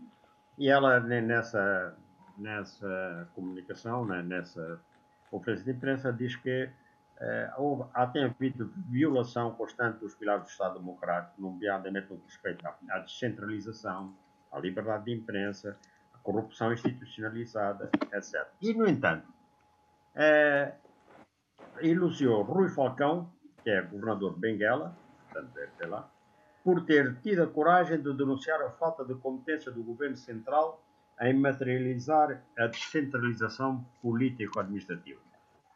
Bom, no meio disto tudo, João Lourenço nomeou um crítico ligado à UNITA, eh, para, uma comissão de gestão que visa dinamizar a política empresarial do interposto aduaneiro de Angola. Quem, é, portanto, ele nomeou o comentador residente do, do programa Angola e o Mundo na, na Rádio de Exportar, é, da, que é, está ligado à UNITA, que é Davido Cassidila. Bom, isso foi a semana passada. Esta... Bom, uh, estamos com dificuldades também de ouvir o, o, o Adolfo de repente também desapareceu. Mas como nós não perdemos tempo, vamos ao Zé Luís. Uh, uh, e porque há uma coisa que eu gostaria, o Zé Luís e o, e o nomeadamente o Zé Luís e o, e o Abílio, porque, há, porque estão aqui, no fundo, são representantes de, um pequeno, de pequenos Estados insulares, houve um reconhecimento público eh, muito forte da, do, da iniciativa desses pequenos Estados insulares uh, em procederem à aquisição de medicamentos de forma coletiva e global, o que representa uma diminuição de custos muito significativa nessas operações. E até há quem. 40%. 40%. 40%. E até há quem eh, diga que isto é um exemplo que deve ser aplicado nos vários domínios das relações económicas uh, uh, externas destes, destes Estados. Como é que apreciaram isso? Pode começar o Abílio. Não sei se o Abílio já está. O Abílio. Posso, Obrigado, Zé ah, Luís. Não sei se já me consegue ouvir. Já, sim, agora melhor. Um pouco melhor. Bem, hum, como é, como é habitual, eh, e mais uma vez eu tenho que dizer que eh, gosto efetivamente dessa solução, mas mais do que gostar de solução, estou do lado daqueles que acham que essa solução tem que ser replicada em diversos domínios.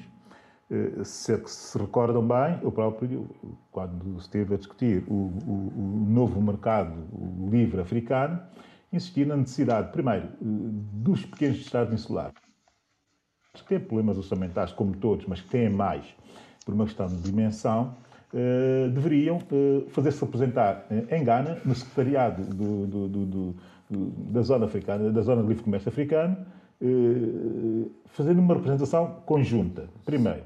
Segundo, também a proposta da zona de livre comércio africano, serem eles a junta relativamente àqueles que são os seus interesses eh, na implementação e, na execução de parte considerável eh, dessa zona eh, exclusiva, dessa zona de livre comércio africano, aliás, peço, peço perdão.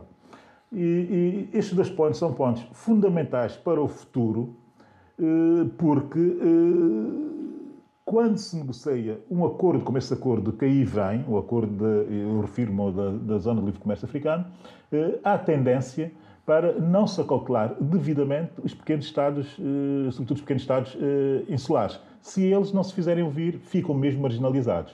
E a marginalização é de tal ordem, eu volto a insistir, e aqui é o terceiro ponto, no relatório do FMI sobre o impacto socioeconómico nas diversas economias africanas eh, dessa zona de comércio, do, do livre comércio, e a verdade é que, se não nos mexermos, os pequenos Estados insulares serão os que menos de acordo com, com, o contexto e com as estruturas conhecidas e existentes atualmente, serão os que menos eh, avanços ou menos crescimento ou menos, aproveitamento, menos aproveitamento terão dessa, dessa, dessa zona. Eh, portanto, quer dizer, se não nos juntarmos isso com essas características, é um acordo que serve a toda a gente e serve bem a toda a gente, esse acordo sobre aquisições Bom, estamos com, estamos com cortes sistemáticos na, na intervenção do, do Abílio. Fazemos já esse tipo de abordagem, sou muito concreto na proposta, teremos problemas, teremos problemas graves. Sim, senhor. Vamos ao Zé Luís. Uh, Zé Luís, sobre esta matéria. E, e algumas coisas. Os estados insulares são muito específicos. Uh, pequenos estados insulares, porque há grandes estados insulares, Sim. como a Grã-Bretanha, Madagascar, muitos outros. Japão, né? Todos são estados insulares. Né? Austrália. É, Austrália, Austrália. São enormes. Nova, é. A Nova Zelândia. Por isso há um estatuto... Mas não são, não são é pequenos. É, pequenos estados insulares é pequenos. Que, que, que, estão organizados a nível mundial. Sim, Zé Luís, temos que... encontros regulares e, e, acho bem que haja, haja iniciativas conjuntas. conjuntas nesse sentido, quando otimizem as possibilidades e minimizem os custos. Mesmo Cabo Verde eh, reivindica a nível da CDL, tem reivindicado a nível da CDL um estatuto especial por causa da sua insularidade. Porque a Cabo Verde interessa, por exemplo, os transportes marítimos e os transportes aéreos. E não mais isso do que os transportes terrestres, que não têm, não têm, não têm viabilidade. Navigação com Sim, senhor. o continente. E, e, nesse contexto da Covid, em que, obviamente, os pequenos estados insulares não podem, eh, não podem produzir vacinas, por exemplo, não sei, acho que não, então, é bom que haja esse, essa iniciativa conjunta para capitalizar, para tornar pequenas dimensões numa grande dimensão. E, e que devem ser estendidas a outras áreas. Uh, sim, também, também. Sim. Há encontros uh, sim, regulares entre pequenos estados insulares, uh, mas que devem, devem capitalizar isso. Sim, senhor. Eh, eu peço desculpa por esta ligeira anarquia nesta fase quase final do programa, mas há aqui razões técnicas que têm impedido o regular funcionamento. Eh, deixaram entrar e quase querem retirar o Abílio. Não, uh, Abílio, um minuto para a questão do superintendente na Polícia Judiciária. Não sei se já me ouvem bem, acho que também ouvi. Não, o problema não é ouvi-lo bem, é o delay e os, os cortes frequentes. Mas faz favor dizer. Já, enfim, espero ter normalizado a situação. Mas o que eu, queria uh, acentuar, sobretudo, uh, tem que ver com o, o, o tempo, uh, o arrastar do tempo para fazer aquilo que tinha que ser feito logo no início por parte do governo, nomeadamente parte da Ministra da Justiça ter competências, teria competências para suspender a anterior coordenadora e nomear alguém eh, com perfil eh, mais adequado para exercer a função de coordenador da Polícia Judiciária. Isso não foi assim porquê? E daí está o fundamental da questão. Eu, na altura, mal a crise se colocou, disse que tinha duas, tinha dois, tinha, sobretudo, para além de toda a politiquice eh, irresponsável eh, à volta, que era o facto do Procurador-Geral da República poder retirar certidões dos relatórios do Tribunal de Contas e transformar aquilo que podia ser uma, uma penalização de reintegração, que é o máximo que o Tribunal de Contas pode fazer nos seus julgamentos, e torná-lo, eh, de facto, criminal uh, nos, nos, tribunais comuns. Uh, e depois o facto também do Procurador-Geral da República ter muita influência em todo, no nosso, no nosso, no nosso normativo, uh, ter muita influência em todo o processo eleitoral e até no pós-eleitoral, se quisermos e, e que isso estaria por trás de estar a condicioná-lo no sentido de ele ser demitido ou até de se demitir, como se chegou a pedir naquele célebre Conselho de Estado, logo à entrada do próprio Conselho de Ação do Conselho de Estado. Há aqui um... Bom, uh, desculpe, mas não é possível. Desculpe, mas não é possível. Já percebemos qual é a posição do. do... Essa nova nomeação para o trazer como um dos elementos fundamentais para despolutar toda essa crise, que é o facto é, é, é, é, impossível continuarmos nestas condições. Uh, Abílio, se tivermos oportunidade, voltaremos para as recomendações finais, porque é impossível uh, avançarmos nisso. Não sei se o Adolfo já regressou também. regressou, mas mal. Regressou, mas não se ouve. Peço imensa desculpa, meus senhores. Agora, já? Agora já estamos a ouvi-lo. Quer, quer estava ens... dizer, não Sim. sei onde é que estava, porque tenho a sensação de que falei durante muito tempo só para mim mesmo. Pois, pois. Não, estávamos a falar sobre a questão das, da, da UNITA e das suas apreciações sobre a regressão na liberdade de imprensa. Sim, mas depois disso eu falei de, de, das ligações de Carlos Saturnino a negócios com a São Nils. Não, uh, não, não, não falámos nada sobre isso, não ouvimos. Uh, de facto, hoje as condições estão péssimas e eu vou propor, se não se incomodam, meus senhores, vamos parar por aqui o debate africano, meter ordem nisto, porque não temos condições objetivas técnicas para continuar nisto. Vamos só apenas uh, fazer referência às recomendações finais. Talvez. Então, eu começo com, por com, mim, pronto. Exatamente. É, é, eu quero falar de um livro que desafia. É, Gonçalves acaba de publicar África no Mundo. É, isso é o título. Depois tem o subtítulo Livre das Imposturas Identitárias. É, segundo Jonuel Gonçalves, a generalidade do continente africano ficou exatamente na mesma após o período colonial quando as economias africanas estavam ao serviço das europeias numa perspectiva de extrativismo. E ele diz que há apenas uma diferença: mudou a cor do privilegiado. E também cita exceções, entre eles as Ilhas Maurícias, Cabo Verde, Namíbia. O autor afirma que a democracia exige uma base material e se há pobreza, a democracia acaba por sofrer com isso. Jonuel Gonçalves afirma que a noção da identidade transformou-se no discurso erudito atual, que substituiu o grande discurso racista. E que isso trata de, de assim, assim trata-se de disfarces ideológicos que exacerbam diferenças e separatismos em detrimento das afinidades humanas. Este discurso é atualizado por dirigentes políticos para dividir as populações e para servir projetos ditatoriais. É, neste livro, que, que chama África no Mundo, de Joel Gonçalves, este demonstra como o cerne da questão em África é a escolha entre progresso e liberdade ou atavismo e opressão. Muito bem. Sheila.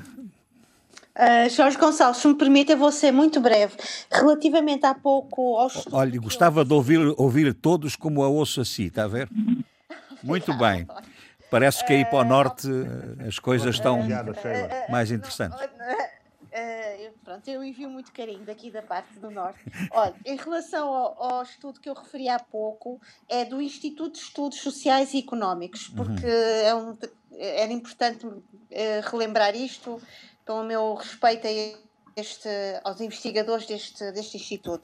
Eu vou sugerir, porque é um feriado grande, uh, Arturo Pérez Reverte, para além de ser um excelente jornalista, é um escritor que eu aprecio imenso e que veio agora oferecer-nos, de uma forma atrevida, uh, como ele sabe fazer e bem, uma história de Espanha que é um relato pessoal e pouco ortodoxo da acidentada história de Espanha através dos séculos. Sim, e, e que os portugueses não gostaram muito, provavelmente. Bem, é?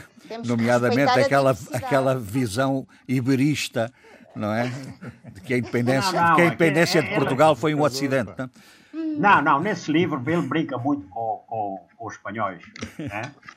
Certeza, é, de certeza. É. Muito bem. Não, brinca mesmo, e desacreditam. Dizem que somos confusionistas, já não sei. Eu sei, há, eu sei, tem confusão eu entre eles. Muito bem. Então, e para além disso, Sheila, era essa a, a referência. Era esta a sugestão. Muito bem. Então vamos uh, ouvir o Eduardo.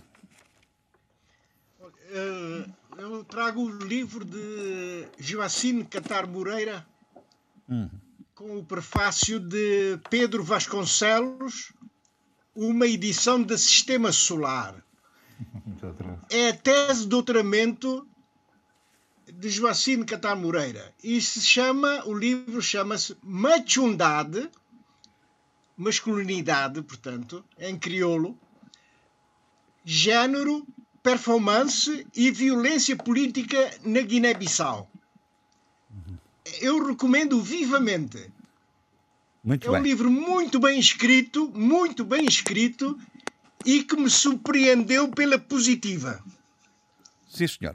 Eh, Zé Luís, tem alguma uh, recomendação? É, é, é, o registro Jacino antes de ser político. Uh, desculpe, não estamos a ouvir o Zé Luís. Não, não, não, não, nem por isso. Não, não. Então, olha, passe bem. Vamos ao Abílio ver se agora ao menos nos, ouve, nos ouvimos bem.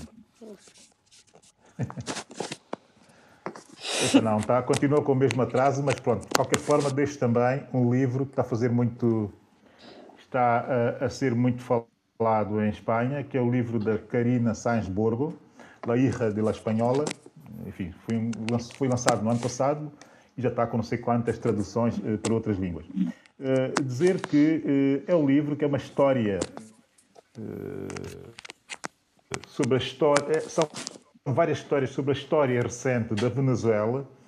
A Karina Sansborgo é uma venezuelana que está eh, na diáspora madrilenha, é uma jornalista também, já tinha obra escrita eh, de, de reflexão, sobretudo, sobre o seu país e sobre o mundo, e agora eh, esse La Hija de la Espanhola, que está a ser muito falado, é o seu primeiro romance. Eu vou aproveitar o feriado para ver se consigo ter concentração Sim, para ler um livro tão falado e tão bem dito e logo, enfim, direi sobre o conteúdo do mesmo. Deixar uma nota, não sei se já posso deixar aqui a homenagem. Sim. Quero fazer a minha homenagem ao Chadwick Boseman, uh, uh, uh, o Black Panther. desculpe, mas não temos condições para isso. eu sei que oh, oh, Abílio, peço imensa. Deixo aqui uma das canções da banda sonora original, a banda sonora original. Muito bem. Muito bem, já estamos a ouvir. Já estamos a ouvir e nesta edição tremendamente atribulada, de renovo os meus pedidos de desculpa eh, por algum por alguma má percepção que tenham tido nestas última, nestes últimos momentos da, do debate africano. Eh, e vou renovar também os nossos parabéns pelo aniversário do Adolfo e da Sheila. Obrigada. Então, Obrigado, meu caro. Então, até para a semana. até para a semana. Um beijo.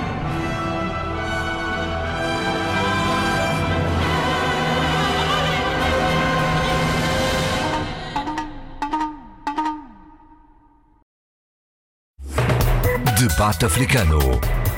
Cinco vozes. Cinco países. A análise dos principais assuntos da semana. Na IRDP África.